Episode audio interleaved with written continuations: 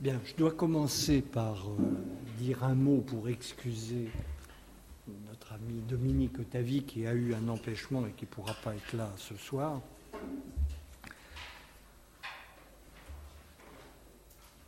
Je me suis efforcé la dernière fois de montrer comment se posait le problème de la transmission aujourd'hui.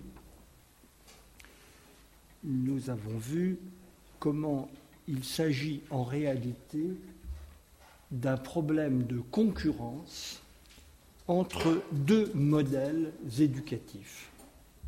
Un modèle centré sur l'acte de transmettre et un modèle centré sur l'acte d'apprendre.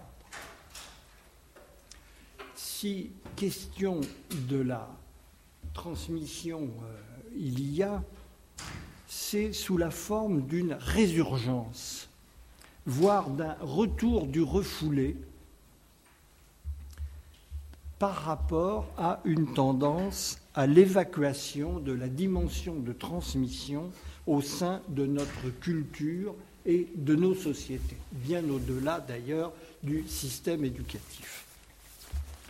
Notre hypothèse est qu'il s'est produit une rupture par rapport à une philosophie éducative globale qui imprégnait les institutions, que ce soit la famille ou bien l'école, une philosophie éducative qui privilégiait la dimension de transmission au sein de sociétés qui demeuraient, dans une certaine mesure, des sociétés de tradition par une évolution préparée de longue date, je n'y reviens pas, cette dimension transmissive en est venue à apparaître comme insupportablement autoritaire, arbitraire et contre-productive.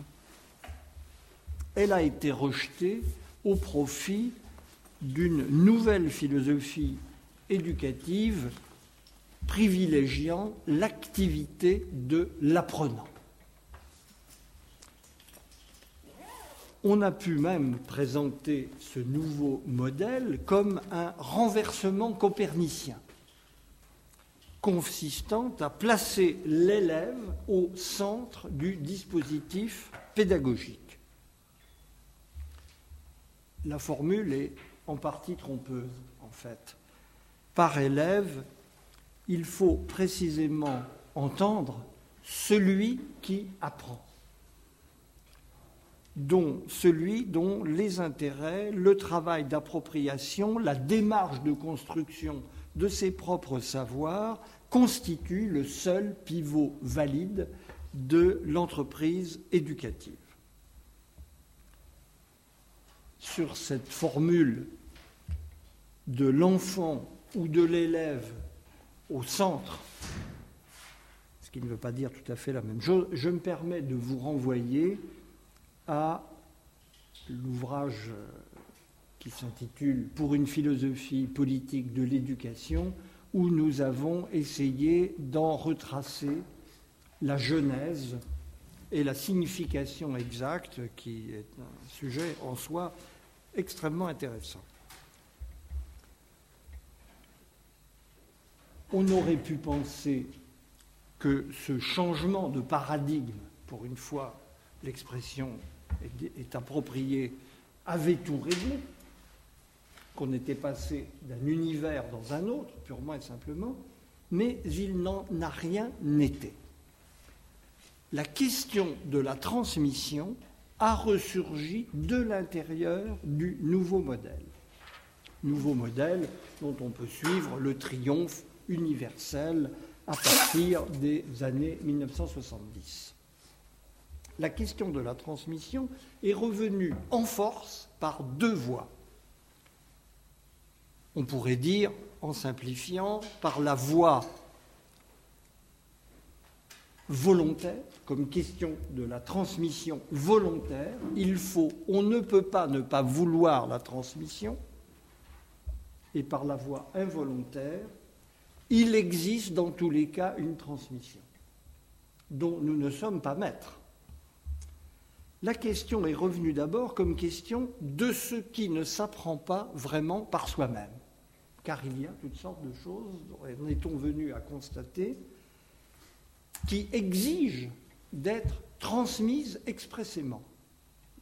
Aucune activité d'aucun apprenant ne portant spontanément dans cette direction.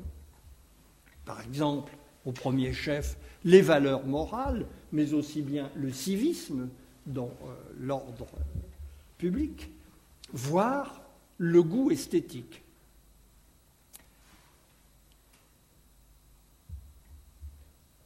Je dis bien, la transmission est revenue comme une question, car le fait qu'on ait communément reconnu la nécessité de cette transmission ne signifie pas ipso facto qu'on en a les moyens pratiques. La question du comment reste entière. C'est bien d'une question qu'il s'agit. La question de la transmission est revenue ensuite, d'autre part, au titre de la découverte de son rôle considérable dans un monde où elle est supposée ne plus avoir de place. Officiellement, on n'y recourt pas, en pratique, elle est omniprésente.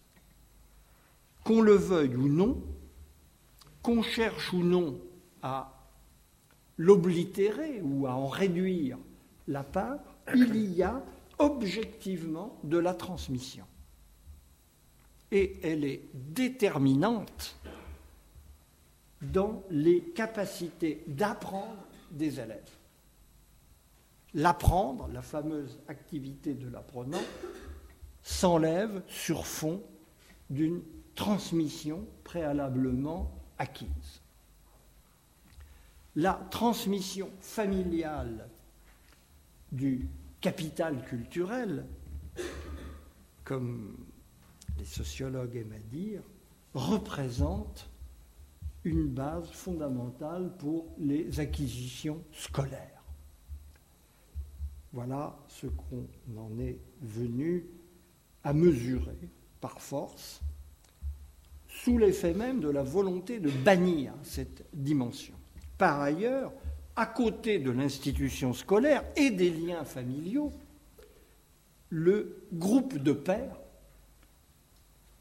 a-t-on découvert, est le véhicule, la génération, le véhicule d'un processus de transmission qui, pour ne pas dire son nom, et être fort étranger aux préoccupations immédiates des protagonistes, n'en est pas moins d'une efficacité redoutable. Son caractère compétitif au regard des apprentissages scolaires n'étant pas à souligner. Les surpasse sans peine. Comme quoi, apprendre ne suffit pas il y a autre chose. Quelques valeurs et validités que l'on accorde au principe qui préside à ce renversement copernicien, il a de puissants motifs pour lui. Nous avons vu combien, et nous aurons à y revenir, combien il est porté par l'esprit même des savoirs modernes quelque valeur que l'on veuille accorder à l'impératif d'apprendre, il est voué à composer avec un autre registre de l'acquisition dont il importe au plus haut point de tirer les ressorts de l'ombre.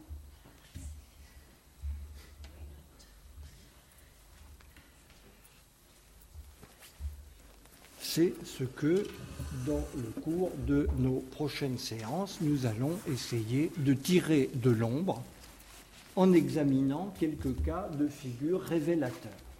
Comment fonctionne la transmission? Que recouvre ce, ce terme dans les différentes situations où nous sommes en position d'en mesurer l'efficacité? Mais avant de venir à cet aspect des choses, l'éclaircissement de l'efficacité de la transmission et de ses ressorts, il nous a paru utile de bien éclairer la source de nos dilemmes et de nos interrogations. La source, c'est-à-dire la mutation culturelle, le mot n'est pas trop fort, qui a disqualifié une philosophie de l'enseignement et de l'éducation au profit d'une autre. Quand je dis philosophie, ici c'est faute d'un meilleur terme et l'expression risque d'induire en erreur. Je voudrais justement la préciser. Il ne s'agit pas tant d'une pensée méditée de l'éducation que d'une compréhension collective tacite de la nature de l'éducation. Cette compréhension restait jusqu'à une date récente imprégnée de l'idée de transmission, y compris lorsqu'elle se voulait la plus moderne possible, cela en fonction de la dimension maintenue de tradition dans des sociétés par ailleurs très éloignées dans leur fonctionnement du recours à une légitimité traditionnelle. Mais les principes explicites sont une chose, les règles de fonctionnement implicites en sont une autre. En pratique, le modèle inspiré par la tradition demeurait et présidait à, aux opérations de l'ensemble du système éducatif. Il faisait fonctionner l'institution scolaire. Si l'on essaye d'en dégager, de le ramener à son principe, l'éducation consiste dans le travail social par lequel les générations adultes forment les générations des nouveaux venus. Opération qu'on a pu appeler polémiquement la reproduction, reproduction culturelle. L'enjeu de l'éducation, comment ensuite qu'on en comprenne les modalités, c'est le passage dans le temps de l'acquis du passé en direction du futur, c'est-à-dire des nouvelles générations qui vont être en charge de sa construction. Dans ce cadre, on peut parler d'un explicite institutionnalisé de la transmission. C'est une dimension nécessaire du fonctionnement de la collectivité qui se matérialise dans un appareil institutionnel spécialement dévolu à cette mission de perpétuer l'acquis au travers des nouvelles générations. C'est ce cadre symbolique qui soutenait l'institution scolaire et qui formait l'esprit général de l'éducation que cette éducation ait son lieu dans la famille, que cette éducation ait son lieu dans l'institution proprement dite de scolarisation. Eh bien, c'est ce cadre symbolique que nous avons vu éclater littéralement et se défaire à grande vitesse dans cette période charnière que constituent, dans l'histoire européenne en tout cas, les années 1970.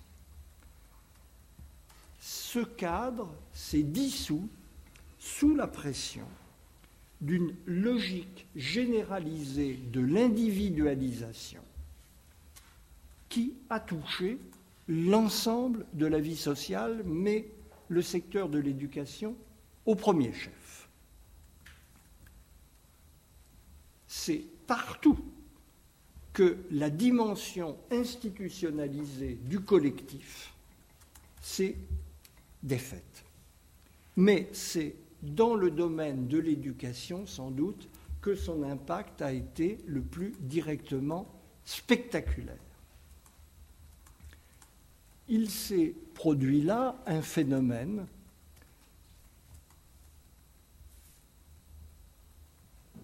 dont je crois l'essence peut se ramener à la conjonction entre l'esprit des savoirs modernes et la logique sociale de l'individu, qui jusque-là jouait en sens, deux composantes qui jusque-là jouaient en sens opposé, et qui tout d'un coup sont entrées en résonance en emportant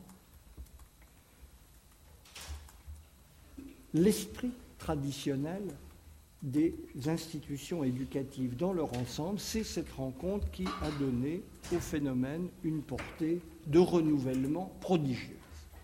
Elle nous a fait entrer dans un nouvel espace de l'éducation. Afin d'éclairer ce tournant,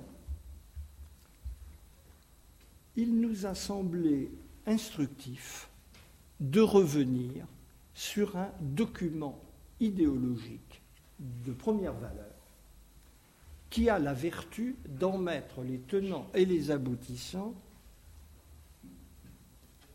en lumière mieux que n'importe quel autre, nous semble-t-il. La liste est ouverte. Toutes les suggestions sont les bienvenues. En tout cas, en l'état de notre information, probablement avons-nous sous la main un texte qui nous permet d'entrer dans ce renversement. Il s'agit du livre d'Ivan Illich qui s'intitule en français Une société sans école qui est paru en 1971. date intéressante.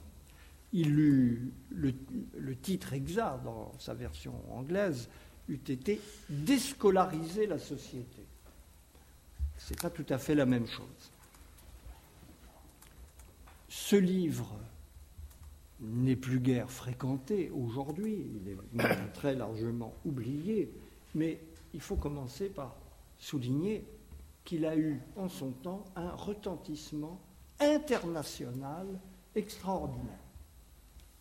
Je tiens du fondateur de la New York Review of Books que c'est la publication en 1970 des articles, de deux ou trois articles d'Illich qui ont constitué le noyau de son livre, qui a permis à son journal, qui venait de se créer, de véritablement s'établir et d'acquérir une audience aux États-Unis.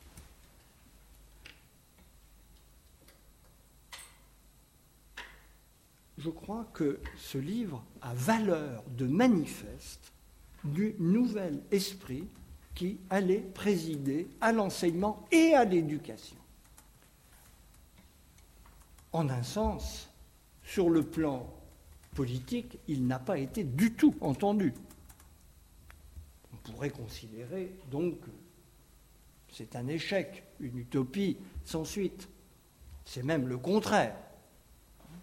La scolarisation de nos sociétés, dans les termes d'Illich, est plus forte que jamais elle a cru sensiblement en volume, en se dilatant en âge euh, depuis lors. Cela n'empêche pas ce livre d'avoir été prophétique du point de vue de la philosophie qui allait présider paradoxalement à l'expansion de l'institution dont il dénonçait l'existence. Car euh, le, propos est très radical. Hein. Il ne s'agit rien de moins, encore une fois, que de, ce sont les propres termes d'Illich, de mettre fin au règne de l'école.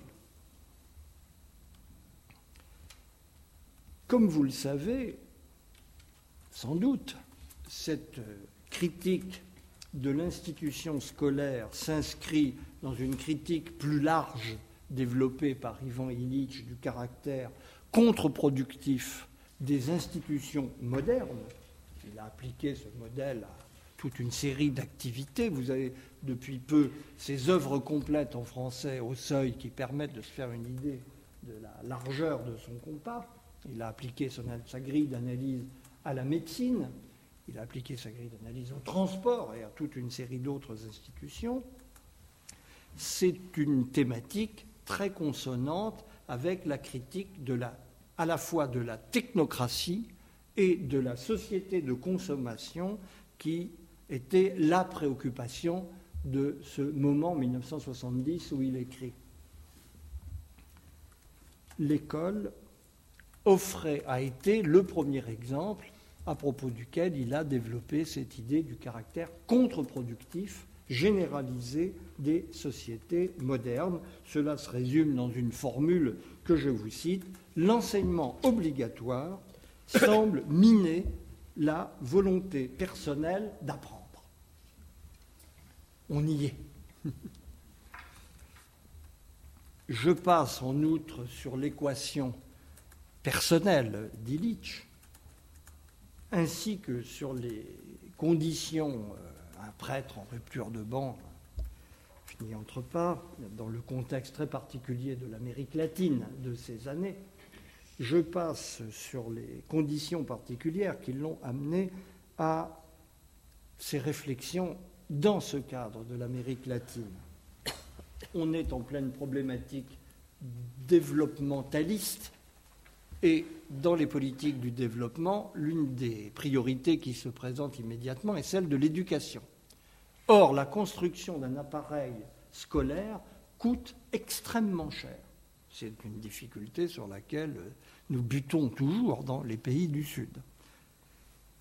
Or, donc, comment Le comment faire Où trouver les moyens? Réponse d'Illich, c'est un faux problème. En réalité, c'est un investissement à fond perdu, car nous avons les moyens de faire mieux autrement. Il a implicitement un contre-modèle son expérimentation, si je puis dire, ce qu'il a mis sur le terrain, c'est les méthodes d'alphabétisation, conscientisation de son ami brésilien Paulo Freire, qui euh, a développé toute une technique d'alphabétisation des adultes à partir de ce, en fait, ce qu'il faut bien appeler une méthode d'agitation politique consistant à permettre aux gens d'apprendre à lire pour formuler leurs revendications sociales et politiques. Donc ça, c'est l'arrière-fond. Je le laisse de côté, ce serait tout à fait réducteur de ramener Illich à ses sources. Je crois qu'il faut le lire au contraire non pas dans l'esprit de ce qui l'a guidé lui-même, mais dans l'esprit de ceux qui l'ont lu à l'époque et qui s'y sont reconnus à une échelle extrêmement large, puisqu'il a eu l'essentiel, en fait, de ses lecteurs, non pas dans les pays du Sud, mais dans les pays du Nord, où, dans ces métropoles capitalistes, elles abondamment pourvues en appareils scolaires et ayant tous les moyens de le faire fonctionner, et qui y ont trouvé une philosophie adéquate à leurs préoccupations, alors même que la situation sociale dans laquelle ils vivaient était aussi éloignée que possible. Ce que Illich nous permet de saisir sur le vif à une date stratégique, c'est la perte de légitimité de l'institution scolaire. Il emploie d'ailleurs lui-même cette expression de perte de légitimité. L'école est délégitimée. Cela tout simplement parce que sa dimension d'appareil de transmission n'est plus comprise. C'est cette visée que j'essayais d'expliciter tout à l'heure qui est devenue inintelligible.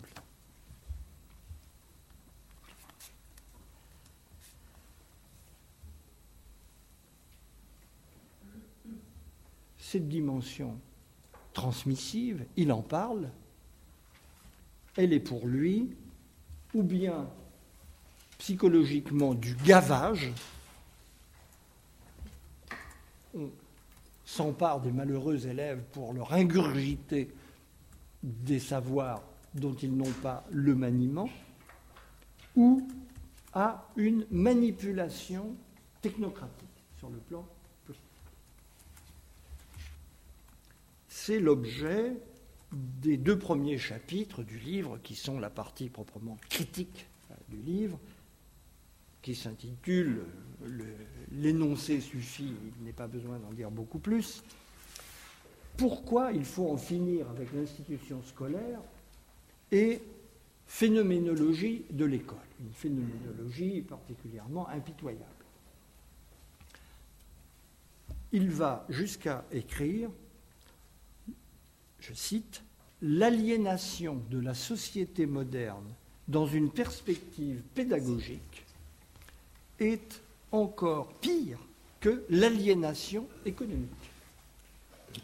On est même là très exactement dans le cas de figure idéale de l'aliénation, dans la rigueur du terme, devenir étranger à soi, puisqu'il y va dans l'appareil pédagogique de, je cite, l'illusion dangereuse que nous sommes capables de distinguer entre ce qui est nécessaire pour autrui en matière d'éducation et ce qui ne l'est pas. L'école est le théâtre même de cette aliénation qui consiste à prétendre savoir pour les élèves ce qu'ils doivent apprendre, ce qui était précisément l'esprit même de la transmission. C'était la philosophie qui avait présidé à toute la mise en place de l'appareil éducatif. Nous devons, et c'est précisément ce qui justifiait sa dimension institutionnelle et politique, cela ressort avec une admirable clarté des débats de la Révolution française autour de l'éducation, qui sont guidés par cette préoccupation. Il s'agit, c'est l'objet, l'éducation est l'objet même de la République, de la chose commune, puisqu'il s'agit de discriminer ce qui doit être appris, c'est-à-dire l'héritage du passé, les acquis de l'esprit humain dans le langage de l'époque. Hein, il, s'agit de réunir un aéropage capable de déterminer ce qui constitue le bagage de civilisation indispensable pour les nouvelles générations et une fois qu'on a déterminé le contenu qui doit être transmis, on a l'essentiel de ce qui va ensuite passer par l'institution dont le programme est ainsi tout tracé. C'est cette philosophie-là qui s'effondre faute d'être comprise, tout simplement. Alors, Illich pousse très loin sa critique puisqu'il la systématise en disant que avec l'institution scolaire et, son illusion dangereuse, selon son expression, que nous savons à la place des autres, ce qu'ils doivent savoir, trois illusions, trois nouvelles figures de séparation et d'aliénation à ce titre s'en suivent. Premièrement, l'idée qu'il y a un âge scolaire. Je le cite, nous avons accepté l'idée qu'il y a des enfants. Là où euh, il l'entend, bien sûr, il a remarqué qu'il y a des enfants, hein, je veux dire, ne faisons pas un procès stupide. il veut dire par là des gens qui, par leur âge, sont désignés spécifiquement pour apprendre. Hein? Il parle, de dans cet esprit, de ségrégation des enfants, comme s'il y avait du sens à une séparation entre la société adulte et le milieu scolaire. Deuxième séparation illusoire, la séparation des maîtres et des élèves.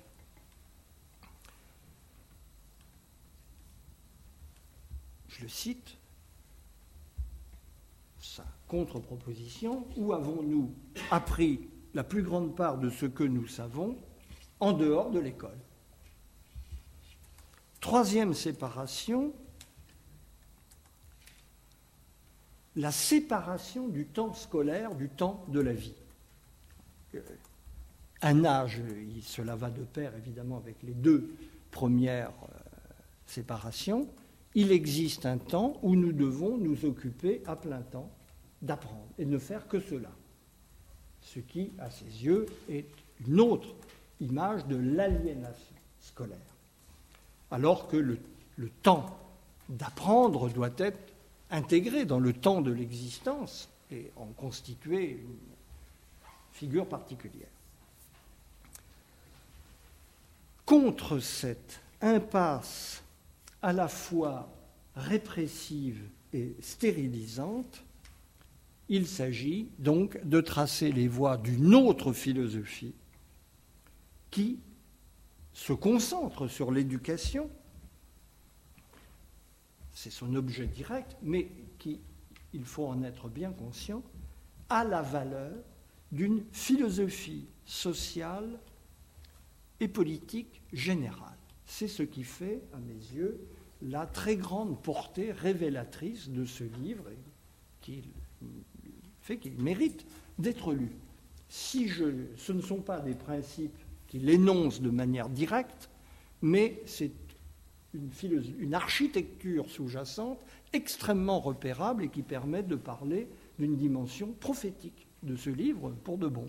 Il a vu, à un moment où très peu pouvaient le voir, ce qui allait être la philosophie de nos sociétés, celle d'aujourd'hui, 40 ans auparavant. Trois principes, me semble-t-il, là je les extrais de son propos, pour, je les dégage. Premier principe, il n'y a que des individus qui doivent être considérés comme tels. Cela veut dire, par exemple,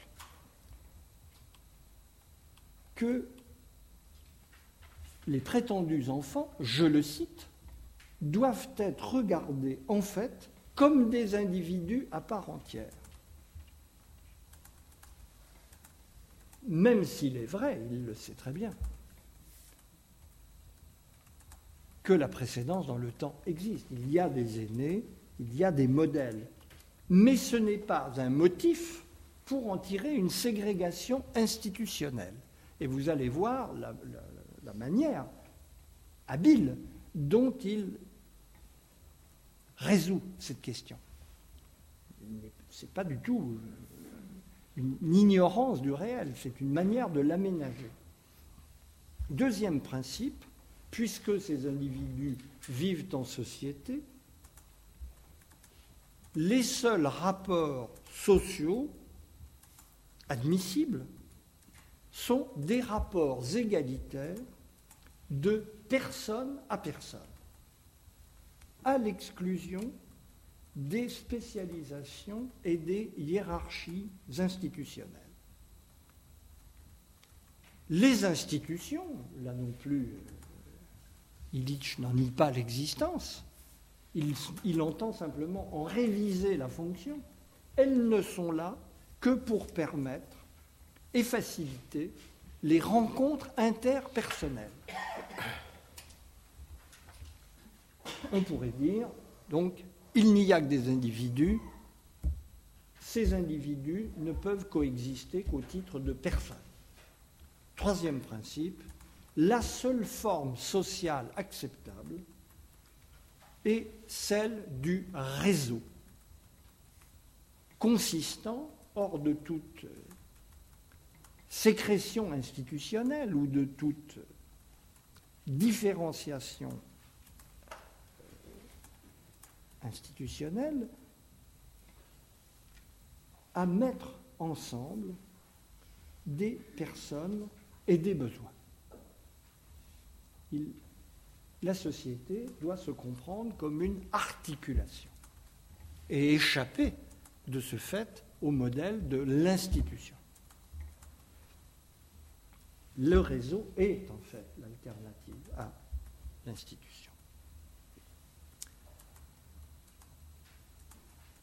Essayons à partir de là de comprendre comment se déploie cette nouvelle vision de l'éducation et de la manière idéale dont elle devrait avoir lieu.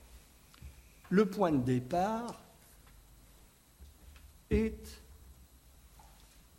un retour à la vérité de notre expérience, méconnue par l'aliénation moderne. La vérité de cette expérience se résume en une proposition. Nous ne tenons notre savoir que de nous-mêmes. Je vous lis un petit passage éloquent. Apprendre est de toutes les activités humaines celle qui requiert le moins l'intervention d'autrui et qui ne se prête pas à la manipulation. Nous ne tenons pas notre savoir à proprement parler de l'instruction imposée, ce serait bien plutôt l'effet d'une participation sans contrainte, d'un rapport avec un milieu qui est un sens.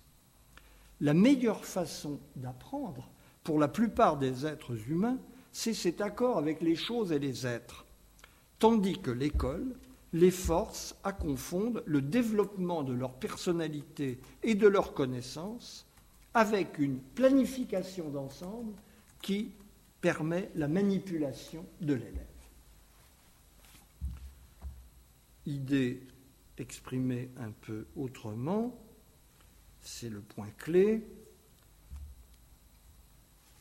À un autre endroit du livre, sous la forme négative, quand apprenons-nous généralement quand nous faisons ce qui nous intéresse?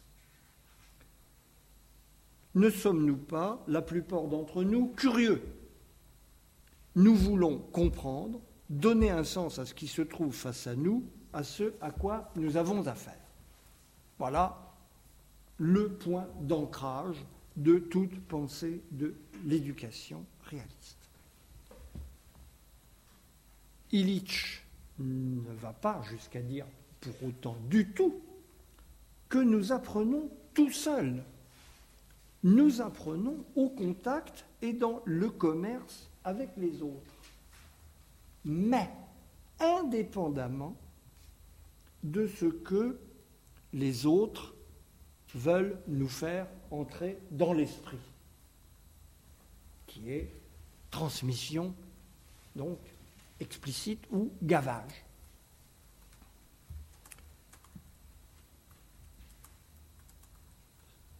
Cela se joue exemplairement dans la surprise personnelle, selon l'expression d'Illich, dans l'issue imprévisible, dit-il, des rencontres avec les êtres dont chacun est seul responsable apprendre au fond est cet acte qui nous révèle notre liberté. Nous sommes en rapport avec les autres, mais ce que nous apprenons des autres est indépendant de la volonté des autres d'agir sur nous. Par conséquent, l'organisation éducative se doit de tirer de cette donnée des conséquences pratiques. Elles sont faciles à tirer en général, il s'agit de concevoir, je cite, un réseau souple, un tissu vivant où chaque personne désireuse de s'instruire serait à même de trouver les contacts nécessaires, de participer à sa propre croissance.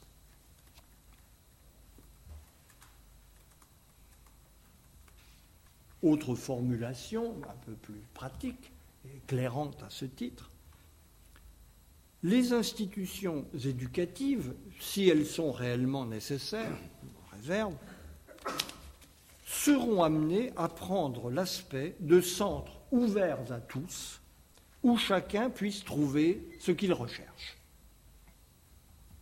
Alors, il donne toute une série d'exemples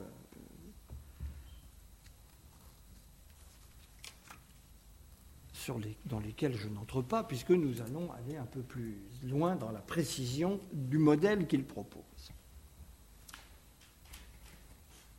Comment concevoir l'enseignement dans un tel esprit, différemment de l'institution éducative Comme je vous le disais, l'alternative à l'institution, c'est le réseau, la réponse est dans ce mot magique de réseau, les réseaux du savoir, dit-il. Le principe premier de ces réseaux se formule comme suit, je le cite, Quiconque désire s'instruire, c'est ce dont il a besoin. Proposition qui va extrêmement loin et dont il n'est pas besoin d'être un grand expert en histoire de la philosophie politique pour remarquer qu'il n'est autre chose que la transposition dans l'ordre éducatif d'une formule qui est certainement totalement inconsciente chez Illich, j'en suis convaincu. C'est la transposition du principe clé de l'utilitarisme de Bentham, chaque homme est le meilleur juge de son intérêt. Une proposition qui, en son temps, était tout à fait révolutionnaire, puisque dans l'esprit de Bentham, elle justifiait, ni plus ni moins, le suffrage universel. Il faut que tous votent, car chacun est seul en mesure de juger de son intérêt.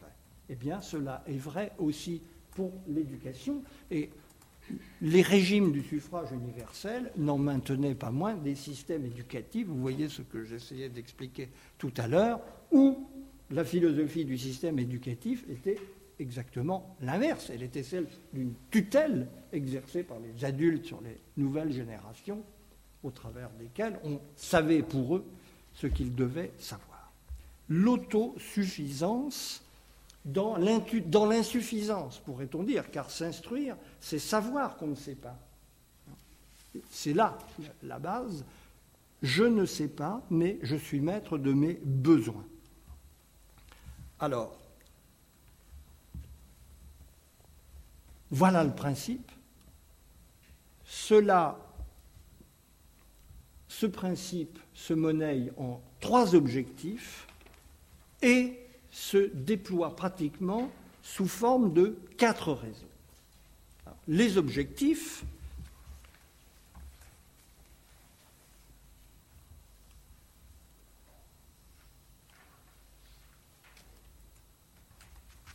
sont au nombre de trois, je vous le disais. À ceux qui veulent apprendre, il faut donner accès aux ressources existantes et ce, à n'importe quel moment de leur existence.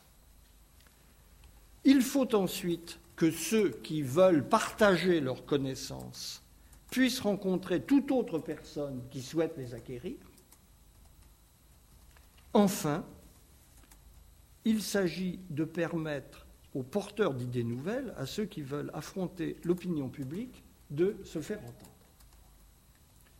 Sans faire euh, de mauvais esprit particulier, vous aurez remarqué là quelque chose qui ressemble furieusement, sur un autre plan, à un modèle pur de marché. Dans une toute autre acception, bien entendu, et à l'abstraction faite de tout système de prix ou d'échange monétaire. Mais le modèle est bien celui-là, la mise en relation des offreurs et des acquéreurs cela nous ramène dans les mêmes eaux que le principe de l'utilité benthamien que j'évoquais à l'instant. L'enjeu dépasse, hein, comme vous le voyez, de beaucoup l'éducation. Il s'agit d'une philosophie générale de la communication sociale. Et pour parvenir à ces objectifs, Illich propose donc l'aménagement de quatre réseaux qui correspondent c'est la partie la plus intéressante, philosophiquement, du livre. C'est un auteur extrêmement aigu à sa façon. Quatre dimensions de tout apprentissage, qui se modulent différemment selon les âges, les moments, mais qui correspondent aux données primordiales de tout acte d'apprendre. Le premier regarde ce qu'il appelle les objets éducatifs et il pense évidemment en priorité dans les sociétés modernes au système d'objets techniques qui nous environnent et dont on sait bien que les enfants aiment bien les manipuler et essayer de comprendre comment ça marche. Ce dont on les empêche en général, parce que, évidemment, comprendre comment ça marche signifie les, détruire. L'exemple type qu'il en donne, c'est le moteur, un objet euh, très répandu euh, dans nos sociétés et dont il s'agit, dont il explique qu'il s'agit de permettre la manipulation et la compréhension du fonctionnement par la, familiarité. Hein, c'est là une, une ressource fondamentale, dit-il. Il s'agit au fond de rendre accessible l'environnement physique qui nous est spécifiquement dans les sociétés contemporaines, techniciennes, impénétrable. Nous fonctionnons avec une quantité d'objets dont nous ne comprenons absolument pas le mode de fonctionnement, c'est une aliénation supplémentaire euh, de vivre dans un monde inintelligible. Il s'agit au contraire de faciliter l'accès à cet univers technique. L'un des intérêts euh, de ce point de vue-là, l'aménagement de ces réseaux éducatifs n'appelle pas de personnel spécial, il le dit. Euh, un tel réseau nécessiterait certes un personnel, mais dont la fonction ressemblerait à celle des gardiens ou des guides de musée ou des bibliothécaires plutôt qu'à celle des enseignants. Ils sont là pour faciliter l'accès à ce dont on est curieux, tout simplement. Deuxième réseau,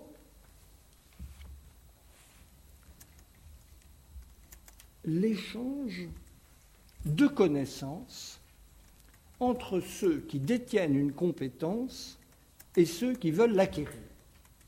Il introduit l'expression, je ne, savais pas qu'elle remontait jusqu'à lui, il parle de personnes ressources. Évidemment, euh, si vous voulez apprendre à jouer de la guitare, vous avez intérêt à vous adresser à quelqu'un qui sait jouer de la guitare. Et c'est vrai dans toute une série de domaines. Celui qui possède un talent sert en quelque sorte de modèle. C'est une de ces... Et là, évidemment, c'est intéressant à constater, on retrouve la transmission.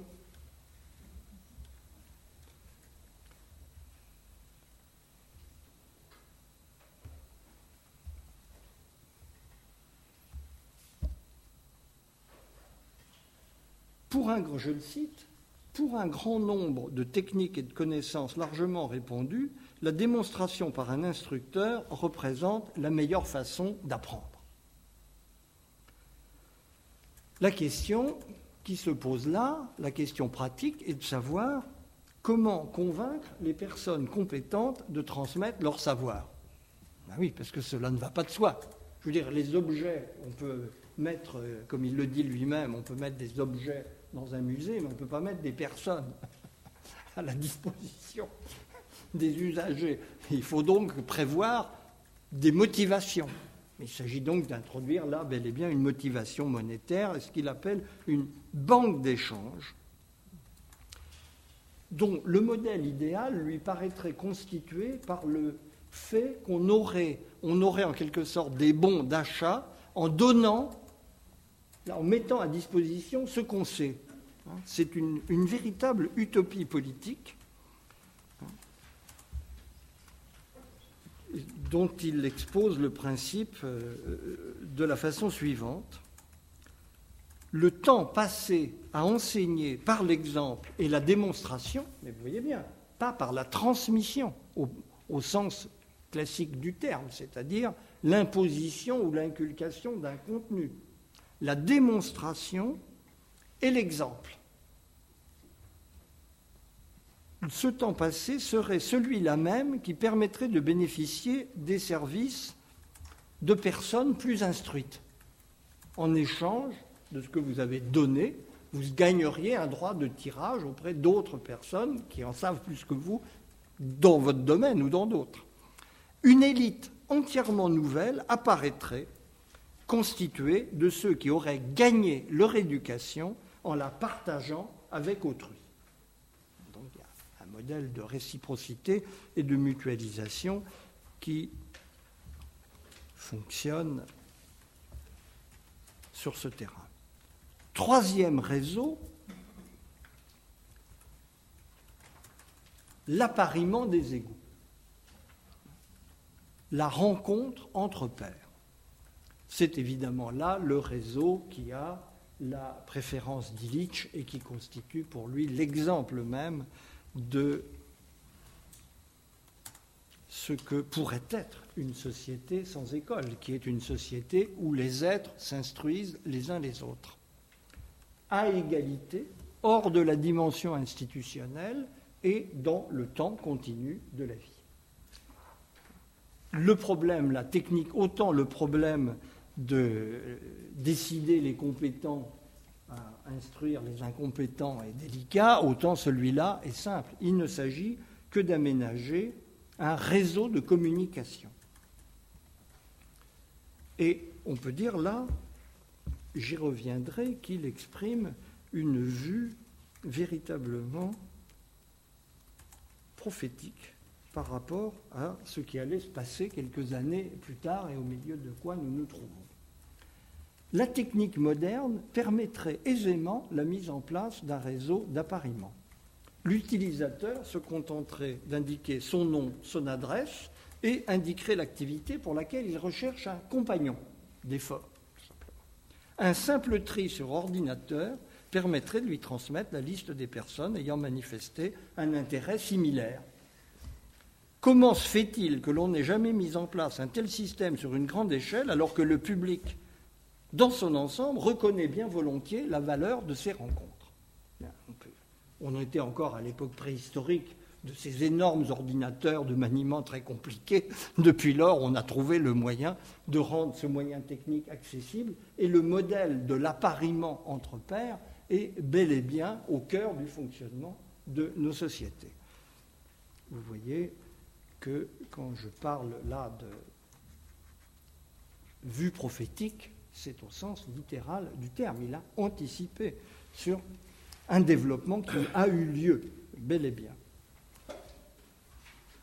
dernier, quatrième et dernier réseau de savoir dans cette perspective, ce qu'il appelle un réseau d'éducateurs professionnels. Illich euh, n'en nie nullement la nécessité, mais il veut qu'on s'y adresse par choix et non par l'imposition institutionnelle et il veut que ces éducateurs professionnels soient eux-mêmes indépendants. En réalité, ce qu'il opère là, dans le cadre des sociétés modernes, c'est la réinvention de la figure du sage. Les termes qu'il emploie ne laissant guère de doute à ce sujet. Si les citoyens avaient de nouvelles possibilités de choix, disposaient de chances nouvelles de s'instruire, leur désir de trouver un maître devrait grandir. Plus certains de leur indépendance, ils accepteraient volontiers d'être guidés, puisqu'ils n'auraient pas peur d'être manipulés par ce dernier. Ils seraient du même coup plus aptes à reconnaître une sagesse acquise au cours d'une vie. Déscolariser l'éducation devrait développer, au lieu de l'étouffer, l'effort pour rechercher des êtres humains possédant une sagesse pratique, prêts à aider le nouveau venu au seuil de son aventure éducative.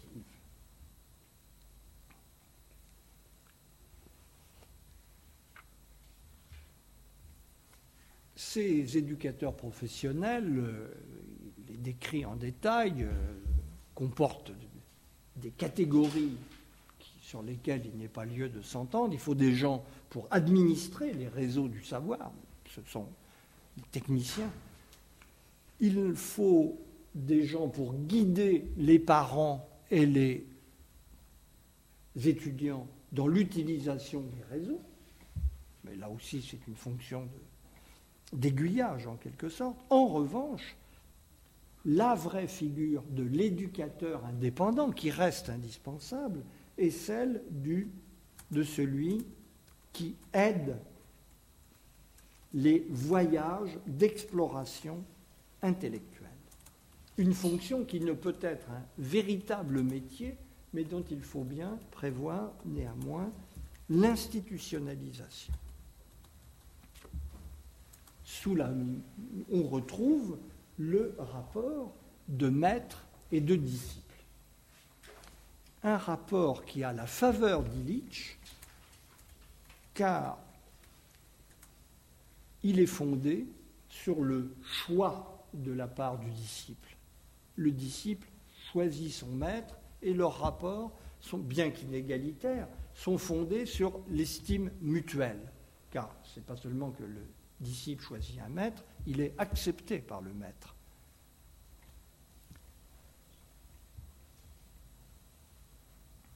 Comme vous voyez sur tous ces points, ce qui est remarquable,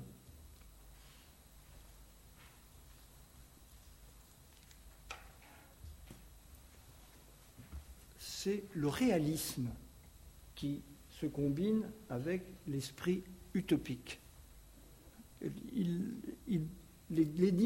Toutes les dimensions qui sont celles de l'acte d'apprendre sont prises en compte, y compris les relations dissymétriques, le besoin que nous avons d'autrui, mais d'une manière qui remodèle ces dimensions pour les aligner sur des valeurs qui sont ni plus ni moins celles d'une philosophie radicale de l'individu. C'est, je crois, l'inspiration profonde de toute cette reconstruction. Cela ressort aussi bien de la manière dont il conçoit le parcours éducatif type, une dernière citation sur ce point, une fois les réseaux mis en place, il serait du ressort de chaque étudiant de déterminer son propre itinéraire éducatif, et ce ne serait qu'après coup que l'on pourrait voir s'y dessiner une sorte de programme. L'étudiant apprendrait à rechercher périodiquement le conseil d'une personne qualifiée, une aide pour mettre au point un projet nouveau, un avis sur les difficultés qui se présentent à lui, sur le choix à faire entre différentes méthodes possibles. Donc, on est toujours dans un univers d'éducation. Apprendre par soi-même ne veut pas dire faire l'économie ni de la construction sociale d'un appareil adéquat, ni des relations entre personnes, mais elles sont remodelées selon ce double objectif, individualisation radicale désinstitutionnalisation radicale. Passons maintenant, pour conclure, aux quelques propositions qu'on peut tirer de cette reconstruction très remarquable, en même temps à distance. Premier point que je noterai, je l'ai déjà souligné incidemment, nous nous sommes dans un de ces cas de figure où nous avons l'impression, ce n'est qu'une impression probablement, là nous sommes dans l'indémontrable complet, que le besoin social a précédé la technologie. La technologie s'est développée de manière à répondre à un besoin social qui était là, formulé auparavant. Il y a déjà des ordinateurs à l'époque, mais c'est une technique très lourde, hein, dont on pensait qu'elle allait justement être le sommet de l'aliénation technicienne où un très petit nombre de manipulateurs des gros ordinateurs seraient les maîtres en quelque sorte du cerveau social.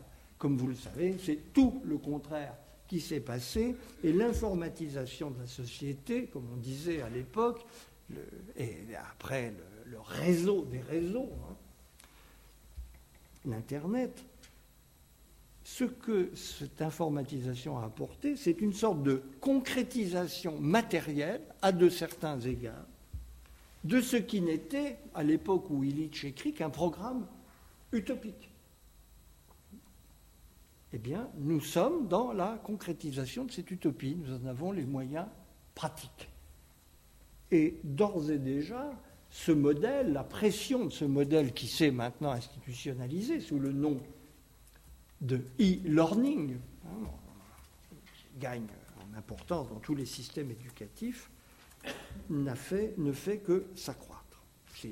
D'ailleurs, personne ne parle plus comme Illich, à ma connaissance, mais en revanche, l'esprit qu'il a mis en circulation est omniprésent au travers de cette offre technique de l'Internet qui permet la satisfaction de la plupart des revendications qu'il formule. Deuxième observation, on voit très bien dans son propos comment l'individualisation radicale exclut la transmission. Quand bien même elle en reconnaît la nécessité fonctionnelle. Encore une fois, il y a des gens compétents, il y a des gens incompétents, il faut bien que quelque chose passe entre eux. Mais il s'agit d'éviter absolument que cette relation dissymétrique prenne la forme d'une transmission intentionnelle, qui ne peut être vue que comme une imposition autoritaire. Tout est déplacé d'ailleurs du côté de la demande adressée à autrui, et jamais du côté de l'action délibérée d'autrui sur un éduqué. Je ne peux en aucun cas, et personne ne peut en aucun cas, décider pour les autres du parcours qu'ils doivent effectuer.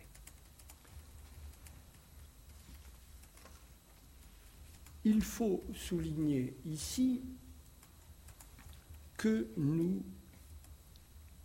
arrivons, c'est un point que nous retrouverons, je me contente de l'indiquer, il est difficile, nous voyons surgir une contradiction au sein de l'image de la philosophie des savoirs modernes.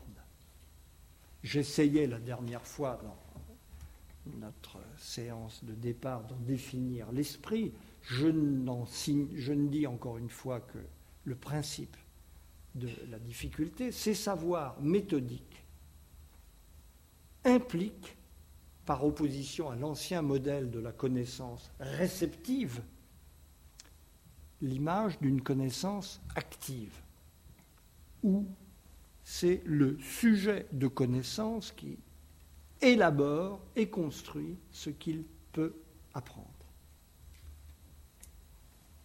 Elle se trouve, cette euh, idée inhérente au savoir moderne, qui correspond à leur essence la plus profonde, est redoublée ici par quelque chose qui est tout à fait extérieur, qui est la logique juridique de l'individu.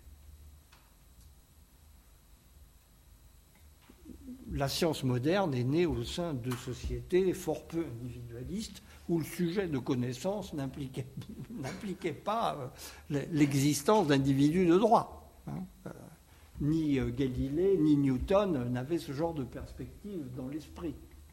Mais là, nous sommes au moment de rencontre de ces deux éléments de la modernité.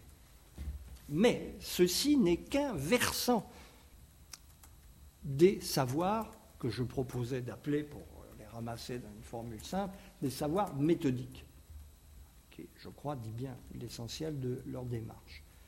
Les savoirs méthodiques, par ailleurs, impliquent aussi l'idée d'une progression raisonnée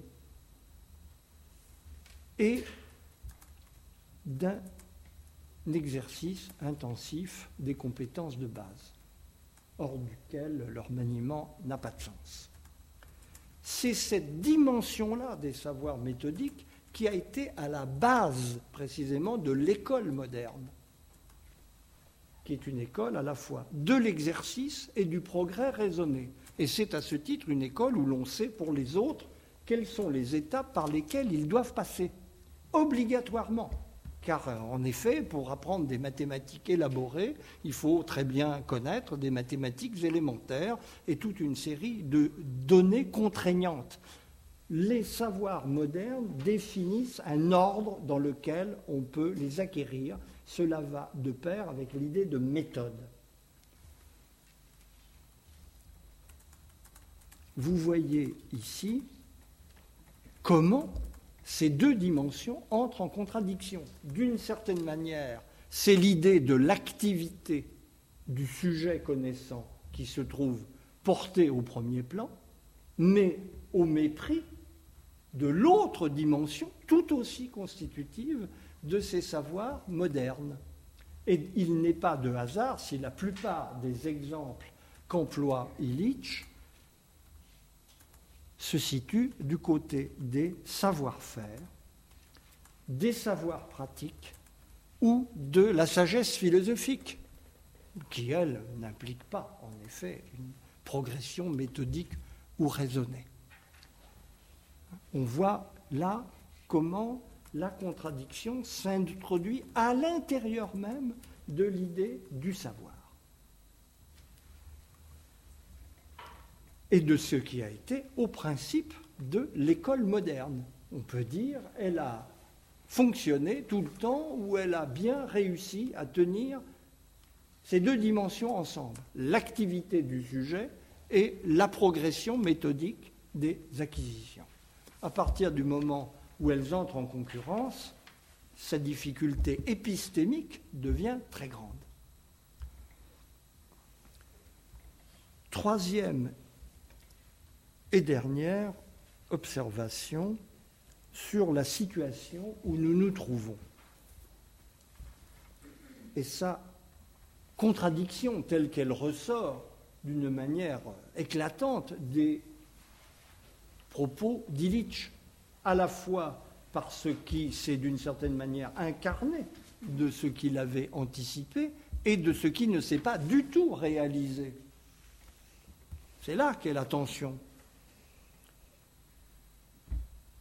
Par rapport à ce dont il parle, la tendance, qui a précipité l'oubli de ce genre de propos, la tendance a été au contraire, depuis 1970-71, où il écrit, au renforcement de l'institution. Elle s'est démultipliée et non seulement maintenue, mais démultipliée. L'institutionnalisation de l'éducation a fait un bond de géant dans nos sociétés. Cela se mesure en budget. Euh, je ne vais pas vous asséner les chiffres, mais depuis 1970, ils sont extraordinairement spectaculaires. Si vous les prenez, les dépenses d'éducation à l'échelle de l'OCDE depuis 1970, la courbe est vertigineuse. Alors, une raison contingente, les transforme, on en a parlé la dernière fois, les transformations de la société, le travail féminin qui a créé dans tous les cas un énorme problème du gardiennage des enfants. C'est contingent et superficiel, mais ça pèse son poids dans la vie de nos sociétés. Mais les raisons du renforcement de l'institution vont bien au-delà de cette nécessité tout à fait pratique. Elles tiennent à la philosophie même de l'individualisme dont Illich, je ne m'en étais pas rendu compte avant de le relire, a été véritablement un des héros. L'individualisme qu'il annonçait s'est renforcé, mais cet individualisme a poussé d'une part à la ségrégation qu'il dénonce de l'enfance et de la jeunesse comme une période de l'existence séparés, devant être séparés en droit de la période d'activité sociale, car elle est une période spécifiquement dévolue à la formation.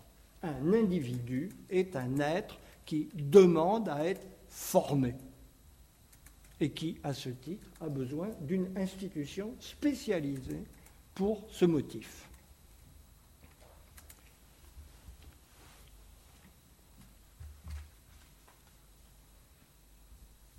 Ajoutons-y une autre évolution sociale imprévue, qui est l'évolution de la famille, qui a tendu depuis lors à se décharger de plus en plus de sa dimension éducative sur l'institution sociale de l'éducation, dans le cadre d'un mouvement de différenciation accrue des fonctions qu'on peut par ailleurs comprendre. Nous nous trouvons donc dans cette situation où, par ailleurs, Illich a eu raison sur l'esprit, mais pas sur les faits. Nous, nous nous trouvons donc devant une institution désinstitutionnalisée, une institution plus que jamais forte et euh, nécessaire, non remise en question. C'est pourquoi les propos de tels propos aujourd'hui apparaissent presque scandaleux.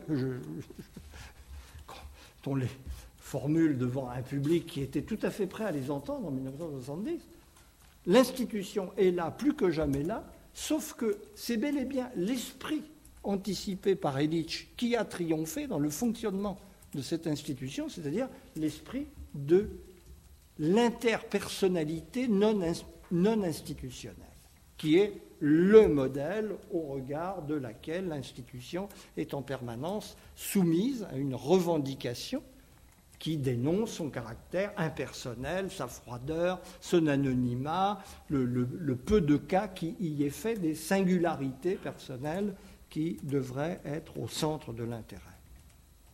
Nous avons une institution maintenue dont la fonction n'est plus justifiée, cette fonction transmissive qui est ce qui la soutient en tant qu'institution, dont l'esprit institutionnel, qui n'est pas propre à l'école, qui est propre à toutes les institutions modernes, n'est plus admis, et dont la capacité d'action sur les personnes qui sont ces usagers, comme on dit aujourd'hui, est rejetée.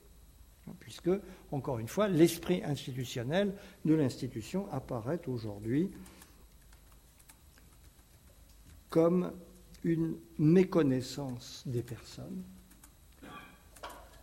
et comme bridant le choix des individus qui devrait être le seul à commander pour que l'opération d'apprendre fonctionne véritablement et à déterminer leur parcours. C'est là-dessus que je conclus. Nous sommes en permanence dans l'obligation de construire des hybrides entre des contraires qui sont fatalement dysfonctionnels. Si je voulais un exemple qui illustrerait le propos, je n'irai pas le chercher plus loin que dans les attendus de la récente réforme du lycée proposée par Richard Descoings, qui, du point de vue de cette du propos que je vous ai tenu là me paraît une sorte d'illustration. Ce rapport est très facile à trouver, je vous y renvoie. On est exactement dans cette hybride dysfonctionnelle entre deux logiques qui vont à l'encontre l'une de l'autre. Si j'avais eu plus de temps, mais je vais vous le signaler tout de même, pour nous laisser le temps d'échanger, de discuter, j'aurais prolongé l'analyse jusqu'à un livre qui, lui, vient de paraître, de François de Singly qui s'appelle Comment aider l'enfant à devenir lui-même. Il n'a pas la portée anticipatrice ou prophétique euh, du livre d'Illich, je pense, mais il témoigne d'un fait extrêmement intéressant. C'est que la famille est à son tour saisie par ce mouvement. Et on voit le, le modèle radicalement individualiste de ce que veut dire apprendre, investir jusqu'à la famille, et dans un domaine où, a priori, on eût cru que la chose se faisait d'elle-même, apprendre à devenir soi-même. Car, figurez-vous, nos ancêtres l'ignoraient. Ils n'étaient pas eux-mêmes, puisqu'ils n'avaient pas fait ce parcours qui leur permettait de devenir eux-mêmes. C'est un livre qui est un, document tout à fait remarquable et que je, je vous recommande parce qu'il nous montre en fait l'élargissement de cette dynamique dont nous avons saisi le point. On pouvait penser que la famille allait être mise à l'abri de ce mouvement par tout simplement le, délestage de sa fonction éducative que j'évoquais tout à l'heure. Elle se replie sur les relations affectives de ses membres et transfère au dehors tout ce qui est la dimension socialisation contraignante et, et euh, éducation transmissive. Eh bien non, même dans cet aspect affectif et purement interpersonnel, elle est encore l'objet d'une remise en question de son mode de fonctionnement au nom de la nécessité pour le sujet, dans cette admirable tautologie, comment être soi-même. Parce que on peut, vous remarquerez, la grande différence, c'est que on peut savoir ce qu'on ignore. Mais il y a une chose qu'on ne peut pas savoir, c'est ce qu'on est soi-même. C'est malheureusement les autres terribles aliénations qui peuvent vous dire plus exactement que vous ce qu'il en est sur ce chapitre. Voilà. Mais nous ouvrons là une autre de discussion sur lequel nous aurons certainement à revenir éventuellement d'une autre façon. Nous restons sur le terrain plus spécifique de l'éducation scolaire et de ce point de vue-là, le livre d'Illich suffit amplement à éclairer ce que nous essayons de mettre en lumière. Le triomphe de l'apprendre.